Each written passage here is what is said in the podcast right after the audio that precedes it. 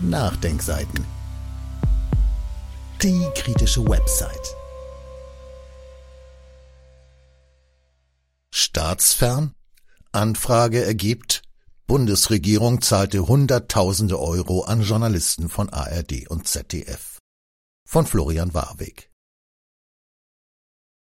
In einer kleinen Anfrage an die Bundesregierung wurde mit Verweis auf Sicherstellung der Wahrung einer hinreichenden Staatsferne unter anderem abgefragt, ob in den letzten fünf Jahren Zahlungen von Bundesministerien an Journalisten des öffentlich-rechtlichen Rundfunks erfolgten.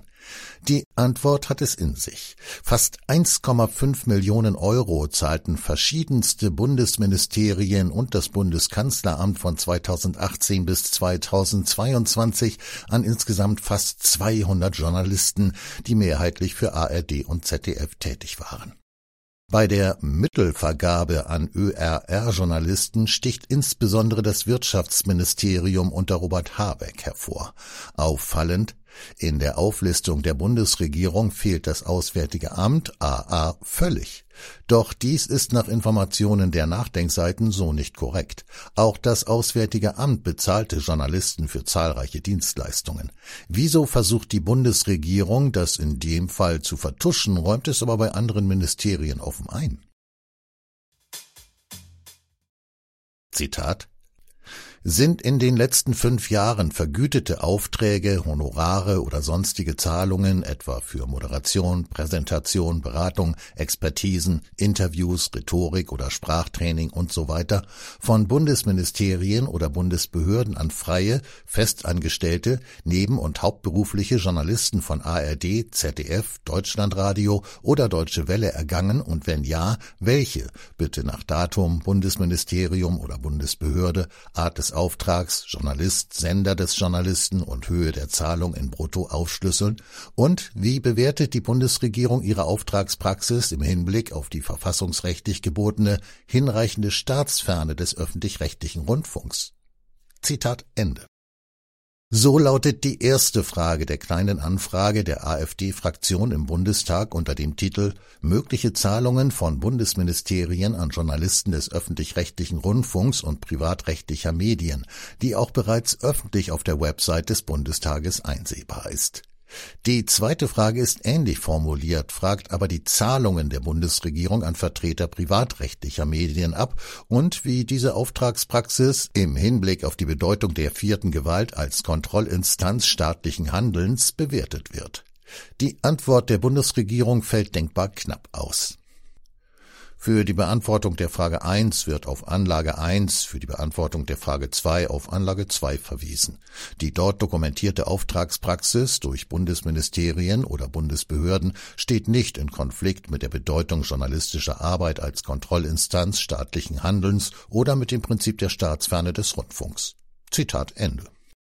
Die erwähnten Anlagen umfassen allerdings 24 Seiten und listen recht detailliert auf, wie viele Journalisten für welche Dienstleistungen von welchem Bundesministerium und Bundesbehörden seit 2018 bezahlt wurden.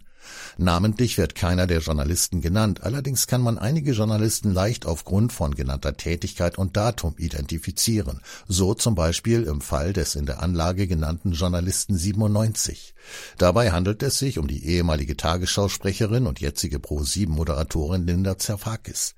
Diese erhielt 2022 beispielsweise 12.000 Euro innerhalb weniger Monate vom Bundeskanzleramt für zwei Moderationen mit Kanzler Olaf Scholz.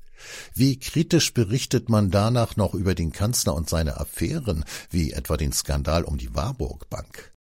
Geht man diese 24 Seiten durch, fragt man sich, was für eine höchst fragwürdige Praxis sich da über die Jahre herausgebildet hat, ohne dass dies bisher groß skandalisiert worden ist. Hunderttausende Euro an Steuergeldern werden jährlich von Bundesministerien und Behörden an eine rund 200 Personen umfassende Gruppe von Journalisten gezahlt, in den allermeisten Fällen an Journalisten des beitragsfinanzierten öffentlich-rechtlichen Rundfunks. Ein eindrucksvolles Beispiel bietet, wie bereits eingangs erwähnt, das Bundeswirtschaftsministerium.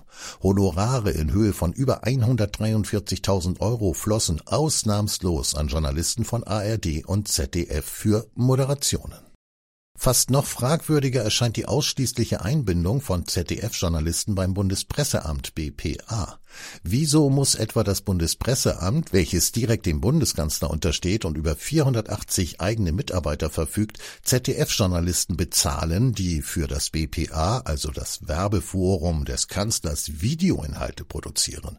Pikant zudem, in der Aufzählung wird der Zeitraum der Zahlungen an den ZDF-Journalisten von 2018 bis Februar 2021 angegeben.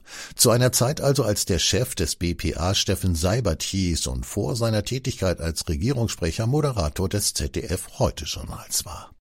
Geradezu absurd wiederum mutet an, wie das Bundesministerium für wirtschaftliche Zusammenarbeit und Entwicklung BMZ auf die Ressortanfrage reagiert hat. In der Auflistung der Zahlungen des BMZ von 2018 bis 2022 an Journalisten heißt es in den meisten Fällen lapidar nicht nachvollziehbar, für wen die Person im genannten Zeitraum tätig war. Diese Chupze muss man sich wirklich auf der Zunge zergehen lassen. Das BMZ behauptet allen Ernstes, es hätte Journalisten engagiert für Entwurf, Buchkonzept, Fortbildung, Konzepterstellung und Moderation, ohne zu dem Zeitpunkt gewusst zu haben, für welche Medien der jeweilige Journalist tätig gewesen war? Davon abgesehen stellt sich natürlich auch grundsätzlich die Frage, wieso ein Ministerium mit einer vierstelligen Mitarbeiterzahl auf Journalisten zurückgreifen muss für ureigene ministerielle Aufgaben wie etwa Konzepterstellung. Das BMZ unterhält zudem sage und schreibe acht sehr gut bezahlte Pressesprecher.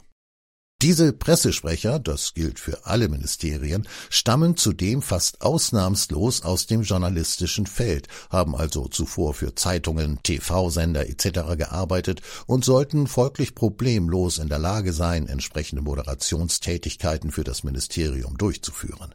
Welchen stichhaltigen Grund sollte es geben, für teures Steuergeld diese Tätigkeit an Journalisten outzusourcen, egal ob ARD, Spiegel oder Pro7? Eine weitere relevante Frage in diesem Zusammenhang wirft in einem Beitrag zu der Thematik die Weltjournalistin Annette Dovideit auf. Zitat Warum lassen sich Medienschaffende durch Geld von jenen beeinflussen, über die sie doch kritisch berichten sollten? Denn wer sich von einem Ministerium bezahlen lässt, egal ob es wie bei Zerfakis um mehrere tausend Euro für einen Einsatz geht oder nur um ein paar hundert, der kann kaum noch von sich behaupten, beim nächsten Mal noch unvoreingenommen auf das jeweilige Haus blicken zu können. Zitat Ende. Die meisten Fragen wirft aber die offensichtliche Leerstelle in der Aufzählung der Bundesregierung auf, das Auswärtige Amt AA unter Annalena Baerbock. Während Bundeskanzleramt, Bundespresseamt, Bundesverteidigungsministerium, das Justizministerium und fast ausnahmslos alle anderen Ministerien die Hosen runterlassen in Bezug auf ihre Zahlungen an Journalisten für diverse Tätigkeiten, sucht man das Auswärtige Amt in der Aufzählung vergeblich. Dabei war der Verfasser dieser Zeilen allein im Jahr 2019 selbst für zwei Veranstaltungen des Auswärtigen Amtes akkreditiert und anwesend, bei denen die Moderation von dafür bezahlten Journalisten der Deutschen Welle übernommen wurden. Beispielhaft sei auf die vom Auswärtigen Amt durchgeführte Lateinamerika-Karibik-Konferenz im Mai 2019 verwiesen. Abschließend noch zu einer weiteren Leerstelle in der Aufzählung der Bundesregierung, die aber im Gegensatz zum Auswärtigen Amt immerhin begründet wird. Die Begründung hat es dafür aber umso mehr in sich. Wohlgemerkt, es handelt sich hier um die Frage von Zahlungen des Bundesnachrichtendienstes BND an Journalisten für entsprechende Dienstleistungen.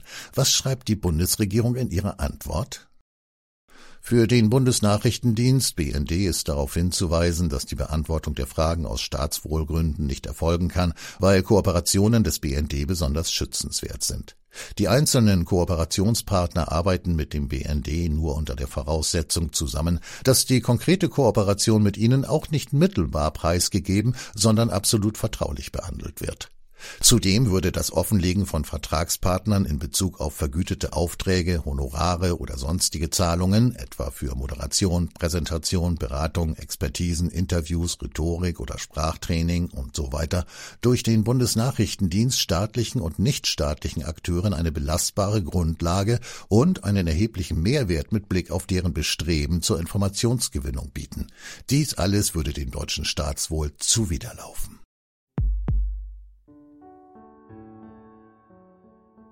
Dieses Audio konnte nur entstehen, weil zahlreiche Leser und Leserinnen die Nachdenkseiten fördern und durch Spenden unterstützen.